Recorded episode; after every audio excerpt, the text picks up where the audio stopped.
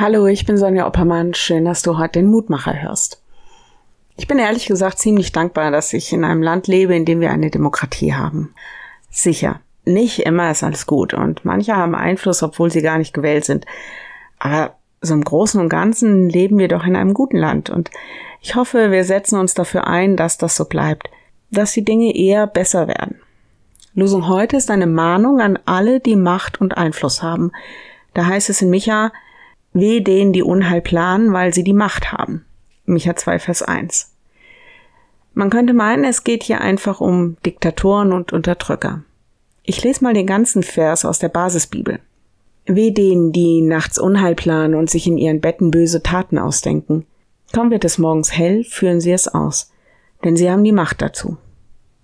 Es geht also um die heimlich gesponnenen Pläne, wie man andere austrickst. Tatsächlich all die Pläne, wo wir nichts Gutes im Schilde führen. Es geht um alle, die Macht haben oder Einfluss. Letztendlich geht es aber auch um die ganze Gesellschaft. Überall da, wo wir einander übers Ohr hauen, wo wir nur für uns das Beste rausholen, weil man uns einfach die Möglichkeit dazu gibt.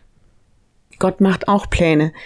Micha sagt dazu in Vers 3, Darum, so spricht der Herr, seht, ich plane Böses gegen diese Gesellschaft. Ich werde euren Hals nicht aus der Schlinge ziehen. Euren Kopf werdet ihr nicht länger so hoch tragen.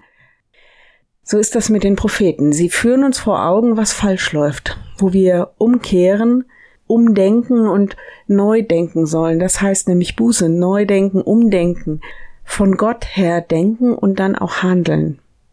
Und ich glaube, das ist auch gar nicht aussichtslos, denn wenn wir umkehren, uns zu ihm kehren, dann heißt es in der Bibel ja auch ganz klar, ist Gott gnädig und barmherzig. Ich lade dich ein, noch mit mir zu beten. Lieber Herr, du kennst unsere Gesellschaft und was uns alles bestimmt. Du kennst all das, wo wir einander Böses antun und auch einfach Böses sind. Lehr uns neu denken, Herr. Lehre uns deine Sicht der Dinge und auch danach zu tun. Herr, und wir bitten dich für alle Mächtigen dieser Welt, bitten dich für alle, die irgendeine Lobby vertreten, für alle, die Einfluss, Ansehen und Stimme haben in unserer Welt und in unserer Gesellschaft.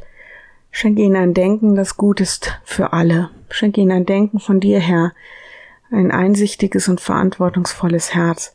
Lass sie und uns deine Stimme zur Zeit und zur Unzeit wahrnehmen und uns an dir ausrichten. Sei uns gnädig und erbarm dich über uns.